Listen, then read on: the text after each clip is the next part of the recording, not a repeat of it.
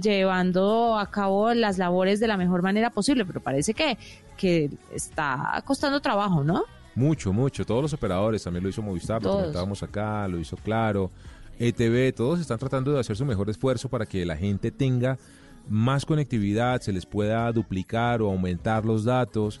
Eh, pero pues al tiempo, como también lo decimos Juanita y lo hemos venido comentando, le hacen recomendaciones a los usuarios, usen de manera más responsable el Internet, la conectividad, traten de enfocar, dedicar esta, eh, este bien finito en lo que realmente les haga mayor sentido en productividad y conectividad. Y a leer, a leer, porque lean libros, porque para que puedan distraerse y no estén conectados todo el tiempo. Momento de darle paso a Miguel Garzón, que hoy nos va a sugerir una lista a propósito de esto para pasar el tiempo de esta cuarentena conectado seguramente a Netflix o a otras plataformas viendo series. En la nube, estilo de vida digital. Juanita José Oyentes, muy buenas noches. Hoy es jueves y como es costumbre vamos a hablar de series aquí en la nube de Blue Radio. Comenzamos hablando de cómo el brote de coronavirus ha afectado las producciones de series por todos lados. Por ejemplo, la serie del Señor de los Anillos que prepara Amazon detuvo su producción que se adelantaba en Nueva Zelanda, en donde el gobierno ordenó la cuarentena obligatoria por 14 días, afectando obviamente su desarrollo.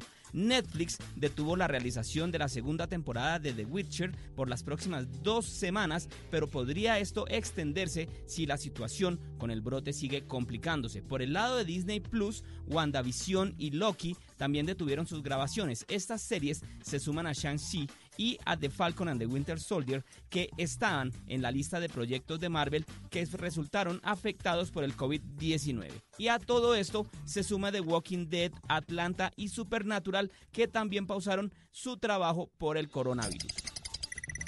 Pero no todos son malas noticias, porque como muchas personas están en cuarentena, pues es el mejor momento para poder ver series. En Netflix se estrenaron todos los capítulos de Massinger Z, este anime que muchos de nosotros vimos cuando éramos pequeños, y lo mejor es que está en español latino. En Amazon Prime está Zero Zero Zero, que está inspirada en el libro homónimo y que se ha rodado en seis países diferentes porque narra las diferentes etapas por las que pasa un cargamento de cocaína desde su compra hasta su entrega.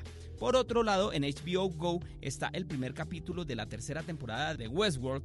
Y para terminar, hay una muy buena noticia, porque la señal de Fox Premium va a estar sin cargo desde hoy hasta el próximo 31 de marzo en todos los operadores de cable. Entonces vamos a poder ver The Walking Dead al mismo tiempo que en Estados Unidos en esta nueva temporada que es la décima, que la verdad a mí me parece que está buenísima porque ha mejorado mucho de lo que vimos anteriormente que la venía trayendo como aburrida. Y otra noticia es que Claro, la señal de Claro también va a traer muchos canales de forma gratuita que antes no estaban en su parrilla. Entonces, pues bueno, las empresas se unen a esta causa para poder acompañar a las personas durante este brote del COVID-19, no solo en Colombia, sino alrededor del mundo. Juanita José Oyentes, hasta acá la información que tiene que ver con series. No se les olvide seguir arroba la caja de los cómics en Instagram. Nos escuchamos en la GPS, VPN, streaming, interfaz. Si no sabes qué significan esos términos, la nube te los explica en el lenguaje que todos entienden. Protocolo, IP, el glosario. Llegamos al final de la nube, Juanita, y le quiero contar que la palabra de nuestro glosario es gimmick. Sí, ¿y es? Gimmick es un aparato o una función dentro de un aparato que es chévere, bacana, bonita, pero pues tampoco es muy funcional. ¿Se acuerda usted las gafas, por ejemplo, de Snapchat? Eh, sí. Que tenían el lente aquí al ladito y uno iba haciendo eh, publicación inmediatamente, tomando fotos eh, mientras eh, las usaba. Bueno, eso es un gimmick. Está bien, está bonito, está interesante, pero pues... Ah. Pero ña. Ah. Gimmick es la palabra de la noche hoy en la nube. Nos vamos, fue un gusto acompañarlos. Mañana más tecnología e innovación en el lenguaje que todos entienden. Chao a todos. Para Volkswagen la seguridad es muy importante y en este momento lo más seguro es quedarse en casa. En Blue Radio son las Son las 8.04. Comienza Mesa Blue. Para Volkswagen la seguridad es una prioridad. Investigamos y desarrollamos tecnologías para hacer que tu carro sea cada vez más seguro. Pero hoy lo más seguro es dejarlo quieto y quedarse en casa. en familia. Aprovecha el tiempo para reconectarte y disfrutar de la compañía de los que más quieres. Es un mensaje de Volkswagen. Ah, y recuerda lavarte las manos con frecuencia. Aquí comienza Mesa Blue con Vanessa de la Torre. Muy buenas noches.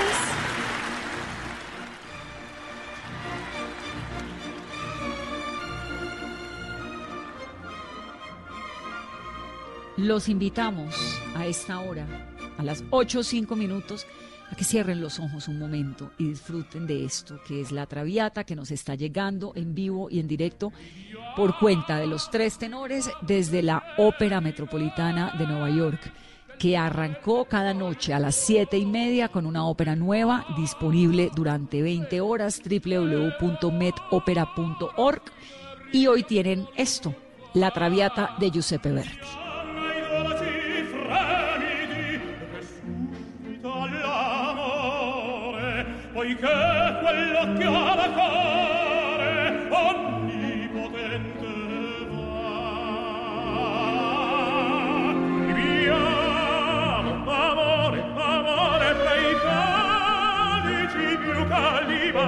Avrà.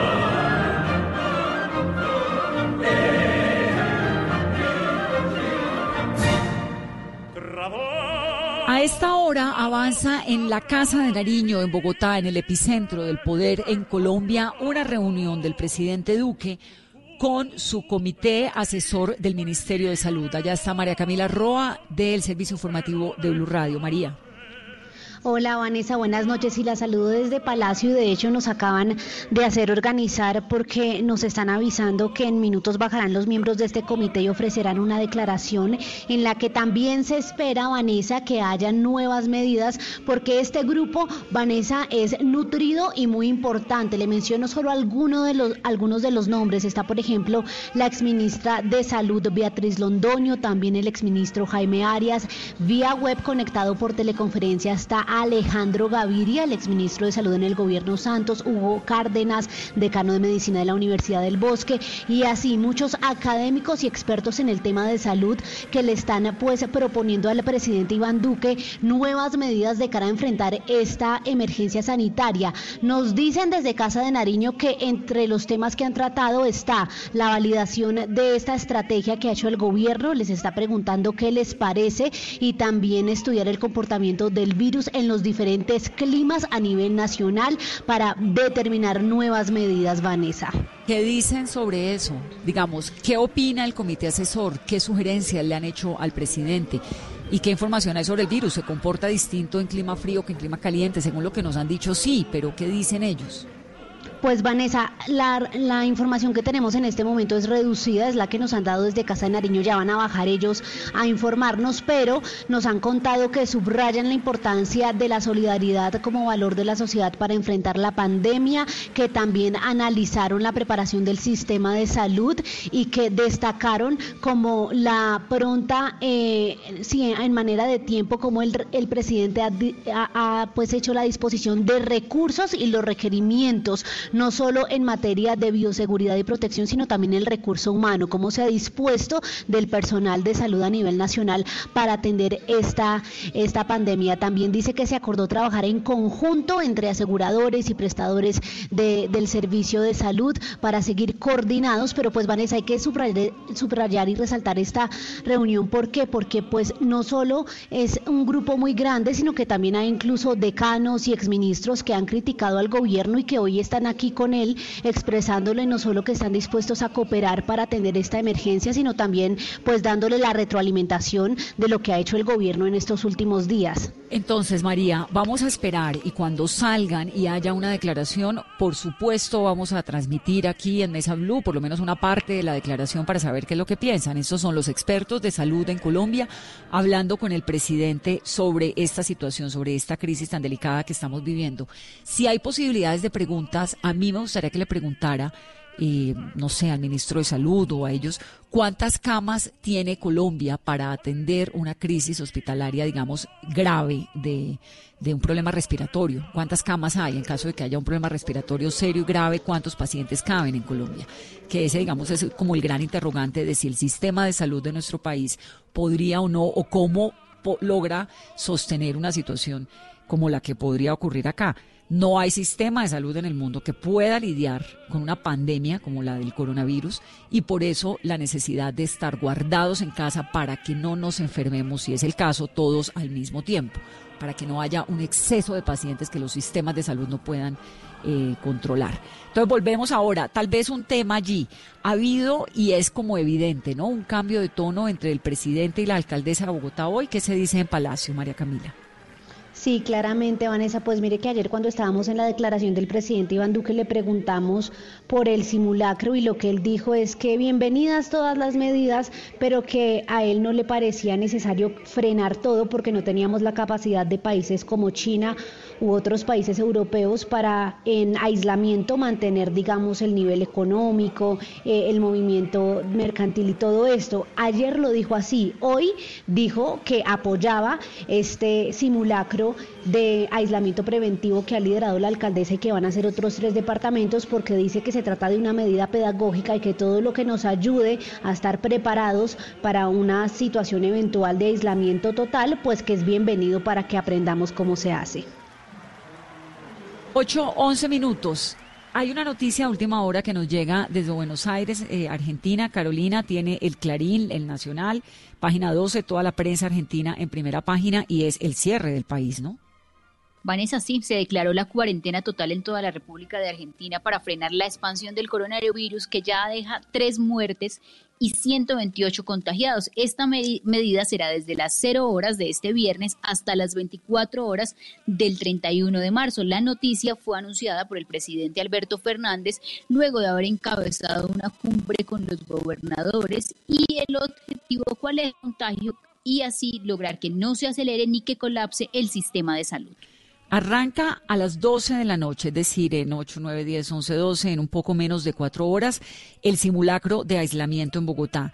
La medida ya comenzó de manera pedagógica a las 2 de la tarde del jueves, es decir, del día de hoy, y ahora a la medianoche arranca obligatoria, decretado por la alcaldía, por la gobernación de Cundinamarca, por Boyacá y Santander, para definir esos lineamientos ante una eventual cuarentena en caso de que haya un aumento desmedidos de contagios del COVID-19. Vanessa, y aunque no es un toque de queda, se busca que los ciudadanos se queden en sus casas hasta la medianoche del lunes, salvo para cosas básicas como salir a comprar víveres, el cuidado de personas vulnerables o si se presta algún servicio operativo de seguridad o sanitario. Medidas para Bogotá. Ojo, se limita la libre circulación de vehículos. No puede haber vehículos andando entre la medianoche de hoy, ahora jueves, hasta la medianoche del lunes se levanta a partir de hoy a la medianoche el pico y placa ambiental que había en la ciudad por la alerta amarilla y por la calidad del aire. En su lugar habrá una total restricción de vehículos y de personas. No habrá servicio en las terminales de transporte de la capital a partir de esta medianoche queda cancelado el servicio de las terminales de transporte, queda prohibido el consumo de bebidas embriagantes en establecimientos comerciales. Ya desde las 6 de la tarde esta medida está rigiendo hasta la medianoche del jueves. Además, la venta por persona para que se lleve el licor a casa será solamente de un producto por persona a partir de ya. También hay controles pedagógicos en las entradas y en las salidas de Bogotá desde las 2 de la tarde de hoy pero el simulacro será obligatorio, y esto hay que reiterarlo, a partir de la medianoche. Hay cierre de todos los balnearios y lugares de entretenimiento en el departamento de Cundinamarca. No se permitirá el paso de vehículos hacia los municipios vecinos. Habrá medidas especiales en Girardot, Fusagasugá, Mesa, Anapoima y Villeta, donde ya se detectó, según el gobernador de Cundinamarca, Nicolás García, que hay viajeros. El llamado que están haciendo las autoridades es quédese en su casa donde vive. Hay un antecedente. En España, las personas de las capitales comenzaron a viajar hacia sus fincas y hacia sus lugares cercanos, hacia los municipios adyacentes y por ahí derecho dispersaron todo el virus por toda España. Es por eso que el llamado que hacen las autoridades en Colombia es quédese quieto en su casa. No es que coja un carro y se vaya de paseo a media hora o a una hora. No, quieto en su casa. Esto es una pandemia y es en serio. ¿Qué es lo que busca este simulacro, Carolina? Vanessa, eh, lo que busca son medidas que, que, obligan a los ciudadanos a quedarse en la casa a menos de que necesiten salir por fuerza mayor. Y en esto hay que dejar claridad, Vanessa, y es que por, por familia puede salir una sola persona a comprar alimentos porque van a estar abiertas las tiendas de barrio, algunos supermercados, algunas farmacias y también habrá servicio de taxis, pero a través de las aplicaciones. Este plan piloto y este simulacro que regirá en Bogotá y Cundinamarca servirá para identificar cuándo la gente tiene que salir y de esta manera ajustar a lo que podría ser una eventual cuarentena, fue lo que dijo la alcaldesa Claudia López al mediodía cuando se expidió sobre las 2 de la tarde este decreto de simulacro obligatorio en Bogotá y en varias ciudades. Ojo a esto, se impondrán multas de 32 salarios mínimos a quienes no acaten o a quienes impidan la función o el orden, digamos, de las cosas que se están proyectando. Van a comenzarse procesos penales contra quienes deliberadamente propaguen el virus, con lo que se podría incurrir en prisión hasta por 10 años. ¿Esto qué significa? Que si usted está en cuarentena y sale a su casa y las autoridades se enteran, pues no solamente usted tiene que tener un problema de conciencia por ser tan irresponsable, sino que podría terminar eh, en prisión hasta por 10 años. ¿Qué hay que tener en casa? Lo básico para cuatro días. No hay que entrar en pánico. Corabastos está funcionando. Hay muchos alimentos en las centrales de abastos de Colombia. Eh, la gente puede salir en la mitad, como lo está diciendo Carolina, a comprar un víveres si necesita o a comprar medicinas o a comprar un par de cosas. Lo que no puede es salir a pasear, no puede salir a trotar, no puede salir a caminar, no puede ir a los parques, no se puede meter en las piscinas, no puede ir a centros comerciales. Los restaurantes tienen el servicio limitado únicamente a domicilios.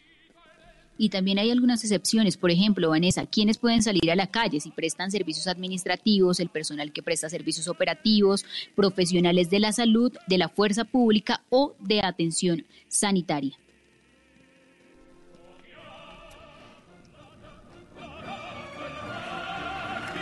Ocho dieciséis. Escuchen ustedes a la Traviata.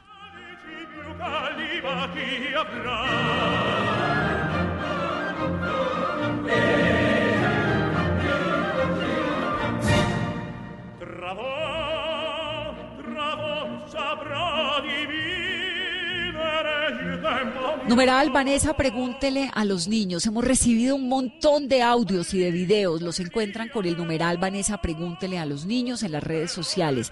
Gracias a todos los oyentes que se están sumando a este programa. Sin duda, para todos es una época muy complicada. Es un tiempo muy difícil. Era inesperado. Esto pues estaba en las películas de Hollywood, pero no estábamos como en la vida cotidiana preparados para vivirlo pero el ser humano se adapta, resiste y sobrevive. Así que de esta también vamos a salir. Pero ¿cómo lo están viviendo los niños? ¿Qué piensan los niños de esto? Escuchen a Pablo, que tiene cinco años. Pablo Hoyos se llama. Cuando pienso del coronavirus, que el coronavirus es muy fuerte, un virus muy fuerte que contagia a las personas y se tienen que cuidar mucho en sus casas porque así no se contagian. ¿Te hace falta ir al colegio? Eh, no. Cuéntanos qué has hecho estos días de cuidarte en la casa. he hecho tareas, jugar con mis hermanos, ver televisión. Me hace falta jugar con mis amigos, ir a unos viajes. ¿Qué le dices a las personas para que no se les pegue el coronavirus? Que no vayan a la calle. Y que, que, que, que se cuiden mucho porque si no se infectan del coronavirus. Ese niño tiene cinco años y esta niña que se llama Valentina, Valentina, tiene 11 años. Hola, mi nombre es Valentina, tengo 11 años, pues llevo en casa desde el lunes. Pues lo que me ha gustado es que he podido estar más tiempo con mi familia y pues las clases virtuales he podido descansar un poco más. Y pues lo que no me ha gustado es que pues no he veía a mis amigos, ya me estaba gustando ir al colegio. Entonces pues eso es lo que no me ha gustado. pues también eso es una parte muy chévere, pues estar en casa, porque es una nueva experiencia al estar en casa, porque es algo muy diferente a lo que, tu, a lo que yo vivía estando pues en el colegio. Es una nueva experiencia. Es una nueva experiencia para todos, Valentina. 819, lo que podrán y no podrán hacer los alcaldes que decreten toque de queda. Esto a propósito del decreto 420. Dice, no pueden suspender las actividades en establecimientos y locales comerciales de minoristas de alimentación, bebidas, productos y bienes de primera necesidad. Es decir, todo lo elemental que usted y yo necesitamos para la vida cotidiana, productos de aseo, alimentos, medicinas, no se podrán suspender no se podrán impedir las ofertas de los restaurantes y los locales. Es decir, la gente puede seguir vendiendo en sus restaurantes, en sus locales, alimentos, pero a través de medios electrónicos y por entrega a domicilio. No va a funcionar ni siquiera los eh, restaurantes que están adentro de instalaciones hoteleras. Solamente si usted está en un hotel y nos está escuchando, solamente lo que se llama room service. No es que usted ahora se pueda ir a un hotel, a un restaurante, porque eso no va a funcionar. No se puede restringir el funcionamiento ni la operación de los centros de llamadas, los centros de eh, contactos, todo lo que tiene que ver con el servicio técnico por teléfono, no se puede suspender. Lo que sí pueden hacer los alcaldes y, y los gobernadores de Colombia es decretar toques de queda para niños, niñas y adolescentes desde el día de hoy. ¿Qué se prohíben? las reuniones, las aglomeraciones de más de 50 personas, en algunos casos de 10 personas, como es en el Valle del Cauca. A partir desde ayer está prohibido hasta el sábado 30 de mayo del 2020. 821. Hacemos una pausa rápidamente en Mesa Blue. Volvemos. Oiga, Rigo, ¿y usted cómo se prepara todos los días para romperle en el tour? Nosotros desayunamos tres horas antes de cada competencia, porque el desayuno de nosotros es un desayuno grande. Entonces yo le estoy diciendo que yo me puedo, para una etapa del tour, comerme un omelette de cinco huevos. Síguenos en Facebook, Instagram y YouTube como El Poder del Huevo. Todos los días. El poder del huevo. Una campaña FENAVI FONAP. Desde una galaxia cercana, de la isla de Pascua y de las tumbas de Egipto. Y mil lugares más del mundo llega a Museo Imperial. Del 18 de marzo al 30 de abril, un lugar donde la cultura cobrará vida y tú eres el protagonista. ¡Te esperamos! Plaza Imperial, Centro Comercial, 15 años junto a ti. Avenida Ciudad de Cali con Avenida Suba. En estos momentos asiagos y difíciles, momentos que nos llevan a sacar lo mejor de nosotros como personas y como familias, porque el destino está en nuestras manos, debemos actuar con solidaridad y responsabilidad, respetando y acatando las decisiones de nuestros gobernantes, protegiendo a nuestros abuelos y a los menos favorecidos, para mostrar al mundo nuestra resiliencia y nuestra capacidad de adaptación. Tenemos que ser mejores juntos. Numeral Yo me cuido, yo te cuido. Blue Radio, la nueva alternativa.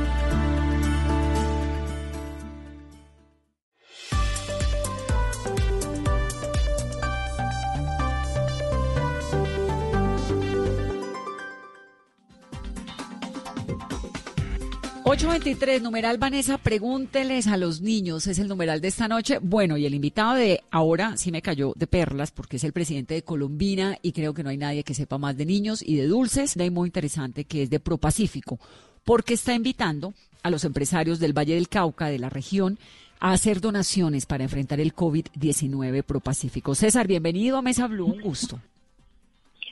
Hola Vanessa, un saludo muy especial para ti y para todos los oyentes de, la Mesa Blue. Voy a empezar por la parte más seria. De Colombina, ¿qué es lo que más le gusta a los niños? Todo, pero pues no, pues quizás el producto estrella es bombombú. Sí, eso sí, pues no hay nada que supere un bombombún. Y usted en su casa tiene bombombunes por todo lado, me imagino. Sí, sí, tenemos. Eh, aquí pues los niños comen lo, justo, sin exagerar, como tiene que ser, pero claro, de vez en cuando yo también como de postrecito un bombón. Me encanta. Bueno, ¿qué es lo que están haciendo los empresarios vallecaucanos a través de ProPacífico para las donaciones que ayuden a enfrentar el COVID-19? Sí, yo, yo diría, Vanessa, que en estos momentos pues de tanta incertidumbre, nerviosismo y preocupación, pues es cuando afloran las mejores cosas de la humanidad. Pues también las otras cosas de la humanidad que no funcionan, como las líneas telefónicas. Perdimos a César Caicedo, pero vamos a hablar en breve otra vez con él, porque sí, es muy interesante cómo se van juntando unos con otros y de esta manera todos vamos sintiendo esta solidaridad. Ahí está mandando Carolina una foto con su bombombún, porque ella es una gran comedora de bombombún. Al lado, Carolina, esa foto tiene que mandarla para que la ponga en redes. Al lado ya de su vamos a publicar, de Radio. Es un, llevo siete días en, casa, entonces tengo mi paquetico de bombombones, solo uno diario. Bueno, bien, es que eso sí, lo que no le alivia a uno el bombombón es grave y es en serio. Y lo que ha ocurrido con esta enfermedad, pues con este virus, es que ha despertado una solidaridad realmente muy importante, realmente muy interesante, porque además no importa cuánto antibacterial usted tenga, cuánto jabón usted tenga, si su vecino no lo tiene, no sirve de nada esto es una enfermedad que necesita un virus que termina pues eh, volviéndose una enfermedad que necesita unos componentes de solidaridad que nunca antes en la humanidad se habían visto. No es que usted pueda acceder a la quimioterapia, ni al mejor medicamento, ni al mejor tratamiento solo. No, no puede. Si el del lado no tiene la manera de luchar contra el COVID-19, de nada le sirve todo lo que usted tiene. Por eso el elemento de solidaridad es tan importante y es también un mensaje tan fuerte que nos está llegando como del fondo de la tierra. Vuelvo con César. Entonces, César, estábamos hablando de eso precisamente, de la solidaridad. Entonces, ProPacífico, que es una organización sin ánimo de lucro que vela por los proyectos eh, más importantes que requiere la región, pues nos hemos juntado varios empresarios quienes conformamos la ProPacífico y estamos levantando fondos eh, ya empezamos muy bien, para eh, ayudar a conseguir los elementos esenciales que se necesitan en este momento, eh, desde mascarillas hasta ventiladores, respiradores, guantes, lo, lo, que sea que requiere la estructura hospitalaria. Y pues estaremos trabajando con las secretarías de salud del Ministerio de Salud que finalmente son quienes deben articular y coordinar este gran esfuerzo. César, ¿y qué empresarios también se están sumando a esta gran causa? Pues inicialmente son todas las empresas que conformamos ProPacífico, somos 33 empresas, eh, son de las empresas pues más grandes de, acá de la región. Eh, pues no, no las quiero nombrar porque no, no tengo la lista aquí conmigo y no quiero dejar afuera alguna, pero son básicamente las principales empresas del Valle del Cauca. Yo las nombro ahorita, tranquilo que yo las tengo aquí anotadas una por una. Porque y, hay, y, hay, algunas que no son del Valle, también nos acompañan en este esfuerzo, como por ejemplo Celsius, bueno, que es parte de Bayuna. Sí, que además estamos haciendo aquí constantemente como el esfuerzo de reconocerle a todos los que están haciendo algo, porque pues es, es bien importante que se sumen todos. Ahora, ¿cómo es, digamos, están donando exactamente qué es? ¿Es donaciones económicas para que se puedan comprar equipos, para que se puedan comprar eh, elementos de salubridad o es qué? Sí, es donación en plata, porque lo que queremos, eh, por lo menos en esta fase inicial, porque queremos eh, actuar eh, coordinando con, con las secretarías de salud, porque ellos son quienes saben dónde están las falencias y qué exactamente son los que necesitan, lo que necesitan los hospitales más vulnerables de la región. Entonces es plata y ellos nos irán direccionando hacia dónde debemos de destinar esos recursos. ¿Y el que quiera sumarse que no esté en ProPacífico puede hacerlo? Puede hacerlo perfectamente, sí. Eh, estamos invitando, hay una cuenta eh, que te puedo mandar los datos ahora por el WhatsApp, una cuenta donde la gente puede hacer sus donaciones, consignar, una cuenta del Banco Occidente, no tengo el, número en este momento, pero sí, para, para ayudar a este gran esfuerzo están todos invitados y como mencionabas, Vanessa, este es un momento de gran solidaridad porque pues todos tenemos de nuestra parte, es hora de decir que es una situación dificilísima para todos, obviamente los más vulnerables, la gente de menores recursos, pues están más vulnerables, pero todo, todo el sistema está vulnerado por esto, pero todos tenemos que meterle el hombro. Sí, señor. Bueno, pues César, nos encanta dar estas buenas noticias. Yo tengo aquí el número de la cuenta, ya lo voy a dar, y también el nombre de las empresas. Y, de verdad que muchas gracias por ese esfuerzo y muchas gracias por sumarse desde Colombina y desde el liderazgo del empresariado vallecaucano para que entre todos sumemos. El numeral es Somos una sola fuerza, por el cual ProPacífico está impulsando esta iniciativa. Las donaciones, Banco de Occidente, cuenta corriente número, anoten 001 515 a nombre de ProPacífico ESAL y el NIT, pues lo ponemos ahora en nuestras redes sociales. Un abrazo, César, gracias. Además, gracias por lo del bom, bom. Muchas gracias, Vanessa, por el espacio y todos pues a ser solidarios porque no solo es un tema de las grandes empresas, no es de todos, es con el vecino, es con la persona que no tiene un trabajo formal, que el que no pertenece a la nómina de una empresa, esa gente que es la gente que realmente e inicialmente va a sufrir esto, por lo menos la parte económica, porque la parte de salud todos estamos expuestos, pero en esa parte económica hay mucha gente vulnerable y ahí es donde la solidaridad en este momento tiene un llamado muy, muy especial. Aquí nos llega un debate en las noches entre la salud y la economía. Entonces, que hay un grupo de empresarios que dicen, no, no se pueden cerrar las ciudades, que hay que rescatar primero la economía y luego vamos viendo cómo avanza este virus. ¿Cuál es la posición suya como líder empresarial vallecaucano? No, claramente la, la, salud prima, Vanessa, y hay que moverse dentro de ese contexto. Lo que pasa es que la salud eventualmente, ahora no lo, no lo, no lo estamos viendo, pero si la cosa se va deteriorando y ojalá que las medidas que se están tomando por parte del gobierno nacional y de los gobiernos regionales den pues eh, resultados y ayuden a, a minorar esta crisis en la medida que vaya creciendo, pero hay que saber conjugar las dos cosas porque es muy peligroso porque el país tampoco se puede paralizar, la gente tiene que seguir subsistiendo y es ahí donde está el gran, gran reto porque si no existiera ese reto sería muy fácil, ¿no? Encerrémonos todos durante tres meses y listo, se acaba el contagio, pero, pero eso no es realista. El país tiene que subsistir porque la gente necesita que, que, que, haya comida, que haya alimento, que hayan eh, todo tipo de, elementos que hacen la vida viable. Entonces, ese es el, desafortunadamente esa es la realidad, ese es el reto, porque responder eso de una manera u otra sería fácil y medio light, qué pena que lo diga así, pero decir no, no, no, solo la salud y cerrémonos, no, chéverísimo si eso fuera la cura y punto, pero, pero eso no es viable en el plano de la realidad. Pero ¿no será que tarde o temprano vamos a tener que encerrarnos? No, es que el, encierro de cierta manera ya lo estamos arrancando y nos toca encerrarnos. Yo lo que digo es que si todos nos encerramos, nos morimos de hambre. O sea, no, eso no puede, eh, no es, no es real, ese, ese escenario no es real.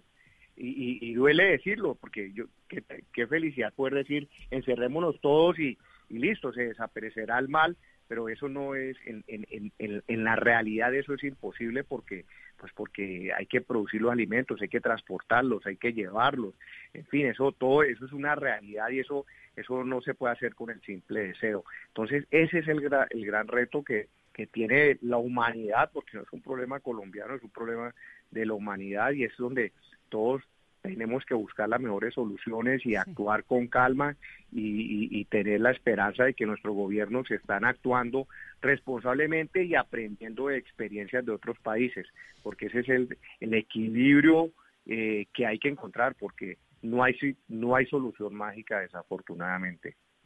desafortunadamente, la verdad es que es una situación supremamente complicada, pero lo que la experiencia de los chinos un poco nos ha mostrado es que si no nos encerramos, nos morimos, no de hambre, sino de vida, ¿no? Un poco, es como, como que la ciudad de China se cerraron y ahí, hoy, por ejemplo, Wuhan no tuvo un solo caso de contagio, eh, ningún reportado por primera vez desde el 7 de enero cuando comenzó esta tragedia. Esa ciudad se cerró de 11 millones de habitantes el 23 de enero. Entonces sí, el dilema es muy complicado y, y vamos a tener unos tiempos complejos. Por ahora, pues nos alegra un montón el empresariado vallecaucano sumándose a todos estos esfuerzos, César. Bueno, te agradezco, Vanessa, y estás, es todo cada uno poniendo eh, de su parte y te agradezco pues que, que estés dando estos espacios porque necesitamos eh, reacciones especiales en tiempos especiales. Las empresas vallecaucanas que se han sumado ya son Celsia, Colombina, Amalfi y la Cámara de Comercio de Cali. Esas son, digamos, con las que en este momento podemos contar de esos aportes que han hecho a través de ProPacífico. Cuando las demás concreten, les vamos contando aquí en Mesa Blue. 834, los niños. Carolina, póngame a los niños que nos hacen tan felices. Vamos a escuchar los niños eh, que nos han enviado sus audios, Vanessa, con nuestro numeral de esta noche. Vanessa, pregúntele a los niños. Hablan los niños de la familia Gutiérrez que nos han enviado varios mensajes en el transcurso de la tarde. Yo estoy en mi casa porque es una alerta del coronavirus y eh, lo divertido es que puedo estar en los recreos más con mi hermana, puedo compartir más con mis papás y lo malo es que no puedo ver a mis amigos, eh, no puedo ver a mi a mi profesora, no puedo ver a mis profesores. Todo eso es lo malo. Todo eso es lo malo, es el mundo de los niños. Hoy los niños tienen la palabra en Mesa Blue. Escuchemos otro chiquito. En primer lugar, yo creo que el coronavirus es un poco grave, pero las medidas que ha tomado el gobierno colombiano y pues la mayoría de países contagiados ha sido buena para los niños que no pueden, pues que no tienen que ir al colegio, ya que nos podemos contagiar. Eh, pues en mi casa ha sido bueno que he podido compartir con mis papás, ayudando a mi hermano a hacer tareas que le dejan y pues con mis abuelos también. Eh, lo malo es que no he podido ver a mis amigas, las puedo ver por Hangouts, pero pues se ven pixeleadas y es mejor verlas de cara a cara. La primera era la niña. Este todo es una familia, es la familia Gutiérrez. Son cuatro hermanos y los papás muy generosos, muy queridos y muy participativos, porque dijimos que este programa lo vamos a hacer entre todos. Nos mandaron los audios de los cuatro niños. Escuchen a este niño también, que es de esa familia. Emilio Paredes, tengo ocho años y estoy en mi casa por el COVID-19. El COVID-19 es un virus muy grave entre los abuelos y los adultos porque los adultos no pueden sufrir, o sea, porque solo es una tos. Eh, y después salió el virus de China, Japón, a todo el mundo. Y le mando unos, a unos saludos a unos amigos míos. Se llama Pablo Figueroa, Simón Cadena y Manuel, que no tengo la menoría con ese apellido. ¿Y qué te ha parecido estar en la casa? Muy chévere, una experiencia muy buena y pues que los horarios son muy buenos y me da mucha felicidad estar en la casa porque estoy en familia y también me gusta hacer las tareas.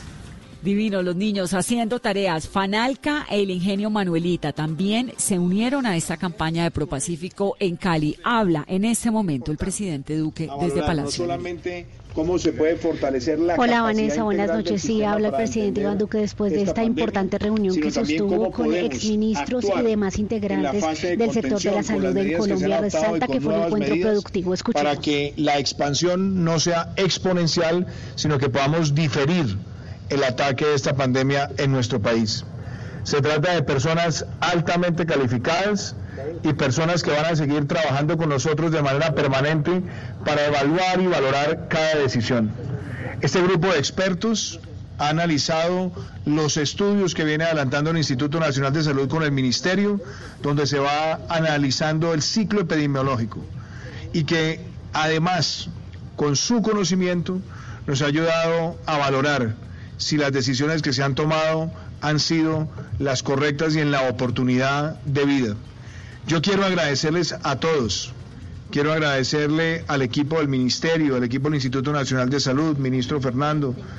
Muchísimas gracias por, por ese gran compromiso que usted tiene, vicepresidenta. Gracias por ayudarnos en la articulación de estas tareas. Y yo quiero que sean los expertos quienes también les compartan a ustedes su testimonio de lo que ha sido este encuentro. Yo quiero empezar con el doctor Juan Gonzalo López. Doctor Juan Gonzalo, el presidente Iván Duque está junto a la vicepresidenta Marta Lucía Ramírez, también lo acompaña el pues ministro de Salud y escuchemos la información sobre las proyecciones en este ejercicio que estamos de atender oportunamente toda la epidemia y la pandemia de coronavirus. Creo que ha sido una información muy importante. Todo el equipo aportó también en este ejercicio. Hemos tenido claridad sobre ese avance y hemos dicho que las medidas que se han tomado hasta el momento han estado en la dirección correcta y orientadas adecuadamente. Así que, señor presidente, cuente con todo el apoyo, el trabajo, el esfuerzo de cada uno de nosotros. El doctor López, para quienes no lo conozcan, ha sido viceministro de Salud y ha enfrentado epidemias de distinta índole en el país. A usted le tocaron, ¿por qué no cuenta un poco de, esa experiencia y cómo esa experiencia le ha permitido a usted valorar la situación que estamos enfrentando hoy, doctor López? Bueno, presidente, a través de diferentes cargos que he tenido, como ser viceministro de Salud y ser director del Instituto Nacional María de Salud. Camila, está el presidente, está la vicepresidenta y quiénes más. Bueno, el ministro de Salud, por supuesto, y quiénes más están ahí a su lado. de H1N1 pues, que en su momento como también le fue una comentaba pandemia. quien habla actualmente, O sea, que ahí siempre reitero yo que el país Gonzalo, ha tenido, actual ha ganado una de capacidad salud total. técnica, También está Luis Jorge Hernández, médico que e con esta investigador. capacidad y con Vemos este también a la directora del Instituto Nacional de Salud, Marta responderemos de la lo acompañan también otros representantes de compleja, este sector como Hugo Cárdenas, atender decano de Medicina de la Universidad del Bosque y lo que le están manifestando Muchas es su gracias, apoyo doctor Juan en todas las Le voy a dar la medidas que palabra se al han doctor tomado Enrique de cara Peñalosa, el director del esta- esta Centro de Salud. Pública de la Universidad Javeriana. Doctor Peñalosa, el director de este Centro tiene de usted Salud la Pública palabra. de la Universidad Gracias, Javeriana. presidente. Pues parte, digamos, de la discusión que se hizo fue entender muy bien cómo el Instituto Nacional de Salud y el Ministerio han hecho una labor muy seria frente al análisis y la modelación de lo que va a ser la pandemia. Yo creo que el modelo que ellos han construido es un modelo que es el modelo que se está utilizando a nivel mundial y se validaron todos y cada uno de los datos que se está planteando. Y creo que las estrategias que hasta el momento el gobierno ha tomado son las estrategias que debe tomar frente a esta situación particular. Gracias, doctor Peñalosa. Doctor José Ignacio Zapata, director del Instituto Roosevelt Teletón. El principal mensaje para la sociedad colombiana es que salimos muy tranquilos porque basados en el conocimiento que ha generado el mundo en los últimos cuatro meses, hemos podido constatar que el país está a la vanguardia en la toma de las decisiones y en asumir las estrategias que han demostrado ser las más exitosas para controlar esta pandemia. Podemos estar tranquilos, pero al mismo tiempo tenemos que asumir nuestra responsabilidad como ciudadanos, colaborando uno a uno alrededor de todas las instituciones para que podamos salir adelante. Muchas gracias, doctor Zapata. Doctor Henry Gallardo, director de la Fundación Santa Fe, le quiero dar el uso de la palabra y yo quisiera también pedirle que usted en estos minutos insista en el principio de solidaridad de la ciudadanía, donde es el principal socio que tiene la salud y el sector público para enfrentar la pandemia. Usted ha venido manejando muchos de estos casos y usted creo que tiene también que informarle a las personas que nos acompañan de los medios la importancia que es el autocuidado y la autorregulación. Gracias, presidente. El primer mensaje que les quiero dejar es que esto es un- una meta colectiva. Vencer la pandemia es una tarea de todos. Y esto arranca por el autocuidado en casa, por las medidas básicas que ya todos conocen. Lavado de manos, no contacto, etcétera, etcétera. Necesitamos que la sociedad esté cohesionada y totalmente disciplinada en las recomendaciones que se hagan. Adicionalmente a esto, quiero decirles que hemos conversado sobre cómo fortalecer el trabajo del sector salud y estamos todos comprometidos con cuidar al equipo asistencial, médicos, enfermeras, terapeutas. Necesitamos trabajar mancomunadamente en esa protección de los equipos que nos cuidan. Tenemos que cuidar a los que nos cuidan para poder cuidar adecuadamente a toda la población. También conversamos sobre el fortalecimiento de la red hospitalaria y cómo lograr protocolos y procesos absolutamente alineados entre todos. En este sentido, creemos que el compromiso que tenemos todos con la presidencia, con todo el equipo del ministerio, con el instituto, es alineado, es correcto y vamos a acompañar todas las decisiones y todas las acciones que tengamos que tener para proteger a los colombianos. Muchas gracias, doctor Henry. Doctor Juan Carlos Giraldo, director del gremio de hospitales y clínicas. Yo quiero agradecerle su participación en este panel, pero también quisiera que usted compartiera con los medios de comunicación algo que yo valoro mucho, y es la actitud del gremio de hospitales y clínicas de maximizar su capacidad y su alistamiento para enfrentar esta pandemia. Señor presidente, muchas gracias. Usted nos ha permitido el día de hoy reiterar el compromiso del sector hospitalario, tanto con el gobierno como con el país y con toda la población. En ese sentido, nosotros hemos podido ver hoy el proceso de formación de decisiones, los datos que están detrás de esas decisiones y consideramos que hasta el momento se van tomando las decisiones con la velocidad y con la decisión adecuada. Entonces, nosotros le hemos dicho también que aparte de ese compromiso verbal, estamos una cantidad de medidas al interior del sector hospitalario para poder expandir la capacidad y responder de una manera adecuada entendiendo que este es un tema que, claro, se resuelve en una parte en el sector hospitalario, pero tiene una gran responsabilidad en todo lo que es lo poblacional, en lo ambulatorio, en lo domiciliario, en la atención primaria. También hemos podido, señor presidente, dar algunas ideas sobre la mejor utilización de estos recursos del estado de excepción y de la emergencia económica. Por supuesto que necesitamos reforzamientos, apoyos, más dotación, Ponemos toda nuestra voluntad y esperamos poder seguir en esta conversación, que es una gerencia del día a día, para que los resultados sean cada vez mejores en esta dificultad. Muchas gracias. Y yo quisiera que usted, ministro, doctor Fernando Ruiz, pudiera también contar la importancia que ha sido tener este panel y cómo con ellos se han estado testeando, si se puede llamar así, cada una de las medidas. Pero adicionalmente, decir dos cosas. Con ellos se ha hablado de la urgencia de acelerar el esquema de puntos Vanessa, sí la escucho. ¿Hay posibilidad de preguntar cuántas camas de servicios de urgencia de, de, para tratamientos profundos y delicados de emergencias respiratorias hay en Colombia? Si puede preguntar, Vanessa, pues sí, una vez el ministro termine de hablar, eh, de una le hacemos esa pregunta al ministro Fernando Ruiz, por Estamos conectados con la calle también, gracias. Gracias, presidente. En el día de hoy hemos tenido una validación de todo el plan estratégico para enfrentar el coronavirus en Colombia, la estrategia que hemos venido trabajando desde el Gobierno Nacional, el Ministerio de Salud y el Instituto Nacional de Salud. Y señor presidente, hay, hay definiciones claras sobre cómo apalancar todo el sector hospitalario, todo el sector de aseguramiento, a partir de las consideraciones que han salido para mejorar la efectividad del acuerdo punto final y buscar la mejor dotación de los hospitales. Este panel en el futuro, inmediato futuro, seguirá reuniéndose casi permanentemente, lo ampliaremos a otras organizaciones que son muy importantes en el sector y, y, lo que más creo, queremos decir aquí hoy a los colombianos es que estamos unidos, que el sector salud es uno solo para enfrentar la epidemia del coronavirus, señor presidente. Gracias, ministro Fernando.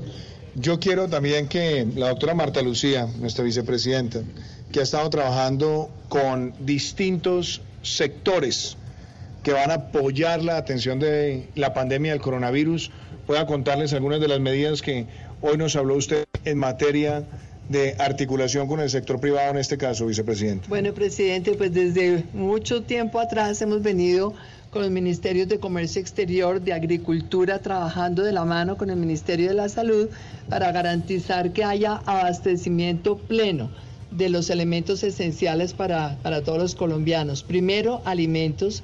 Segundo, medicamentos. Tercero, todos los elementos de la, del aseo que son necesarios para los hogares colombianos. En este orden de ideas hemos estado eh, trabajando en la vicepresidencia con todos y cada uno de los gremios de la producción para asegurarnos entonces de que durante estos meses que no sabemos exactamente cuántos van a ser, en que esta eh, eh, epidemia se desarrolla y ojalá muere rápidamente, en Colombia se termina esta epidemia, pues tengamos al sector productivo en capacidad de brindarle a los colombianos todos estos elementos que son esenciales. Pero por otro lado, también trabajando en desarrollo de las medidas de la emergencia decretada por usted, en donde la prioridad, como nos lo ha señalado el ministro eh, de Salud, tiene que ver con la adquisición de equipos, lo que también planteó usted, presidente, eliminar aranceles para la importación de cualquier tipo de equipo hospitalario, poner realmente los hospitales a punto, flexibilizar las normas de contratación, inclusive porque hay algunos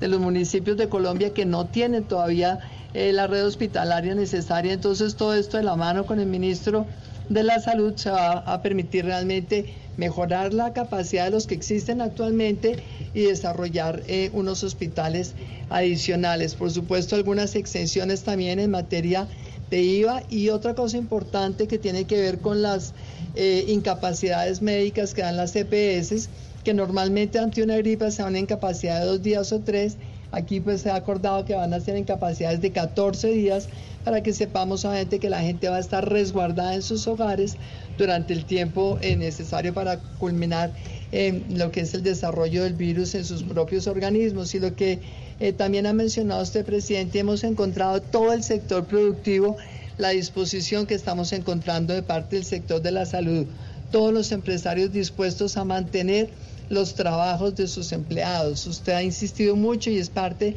de esta emergencia que tenemos que entender que las familias colombianas necesitan el trabajo y ese ingreso del trabajo, pues tenemos que ver cómo logramos que se pueda mantener a través de estos apoyos eh, a las empresas, reinventarse cada uno su actividad empresarial, lograr que a través de esta extensión de los plazos que el sector financiero va a dar en los créditos que tienen las empresas, los créditos que tiene el sector hospitalario, podamos dentro de esta circunstancia totalmente atípica mantener una relativa normalidad. De tal manera, presidente, que ahí estamos trabajando con su liderazgo y con todos los requerimientos que el sector de la salud y el ministro la salud han venido presentando.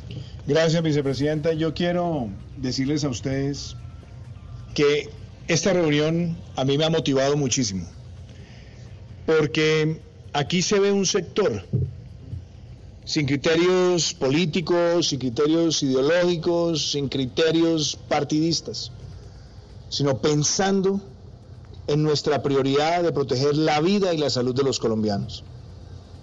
Una reunión maravillosa donde también virtualmente se comunicaron exministros de salud de distintos gobiernos y acompañaron una discusión profunda donde nosotros hemos analizado aspectos que van desde seguir fortaleciendo la capacidad de que lleguen más pruebas al país, y quiero agradecer además el trabajo que ha venido haciendo la Organización Mundial de la Salud para proveernos y también los acuerdos que hemos hecho con otros países para que en esta circunstancia mundial de escasez de pruebas podamos mantener un número que le sirva al Instituto Nacional de Salud para responderle a los colombianos. Y la otra cosa que quiero destacar es que con el Instituto Nacional de Salud y el Ministerio se ha acelerado también el proceso de tener laboratorios en los territorios, no solamente con capacidades y con personal, sino también ya con los contratos de transporte y embalaje. Bogotá fue la primera ciudad en tener ya esa capacidad. Quiero felicitar además el trabajo que ha hecho la Secretaría de Salud de la ciudad capital. También se ha avanzado en el departamento de Antioquia. Ahí hemos visto a la gobernación y a la alcaldía de Medellín trabajar de la mano el Departamento del Atlántico también está avanzando y así esperamos completar los siete centros de laboratorio en el país.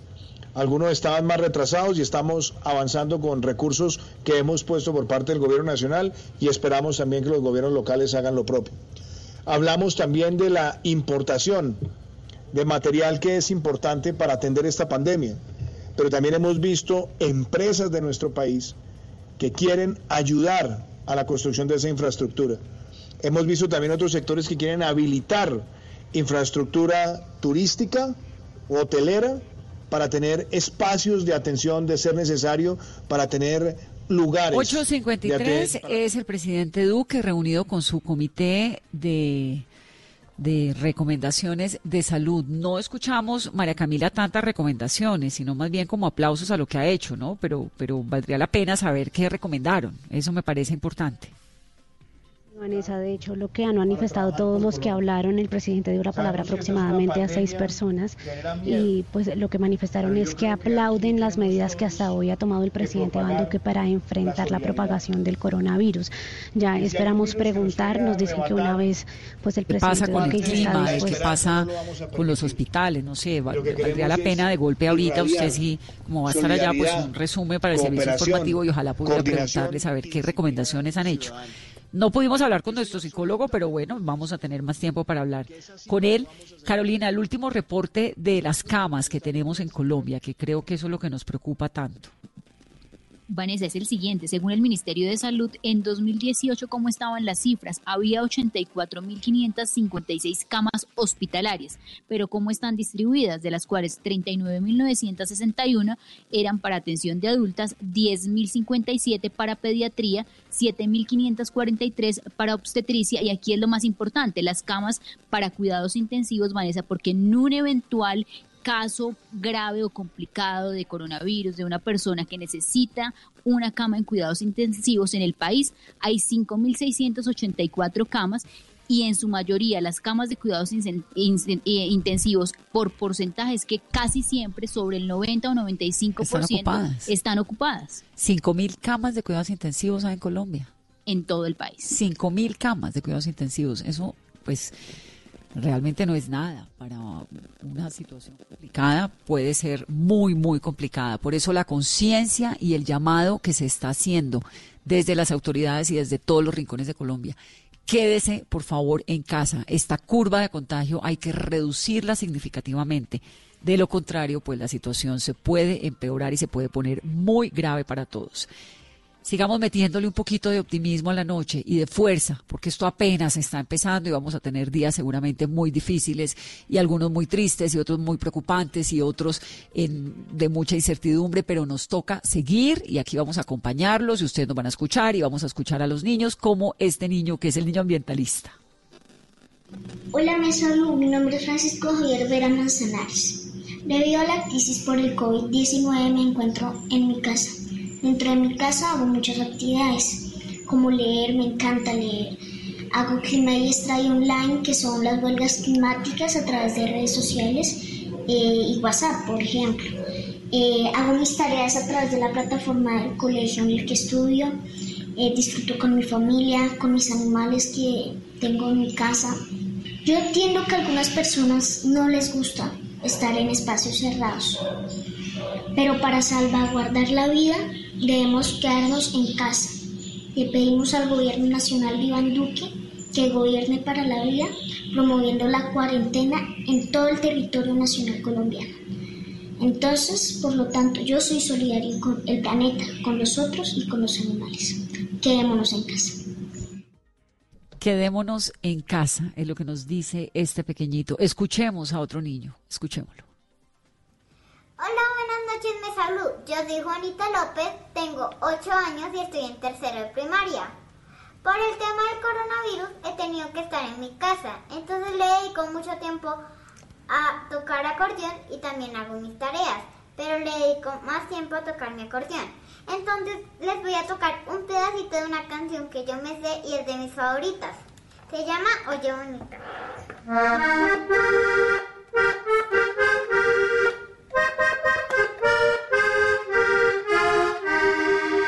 Thank.